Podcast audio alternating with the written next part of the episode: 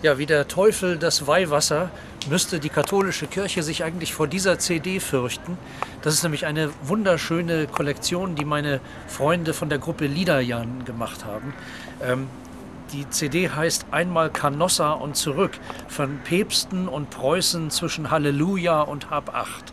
Darauf haben sie Lieder aus mehreren Jahrhunderten versammelt, in denen ehrlich gesagt die katholische Kirche schon damals gar nicht so besonders gut weggekommen ist und Leute sich ganz schön über einige Geschehnisse in der Institution mokiert haben.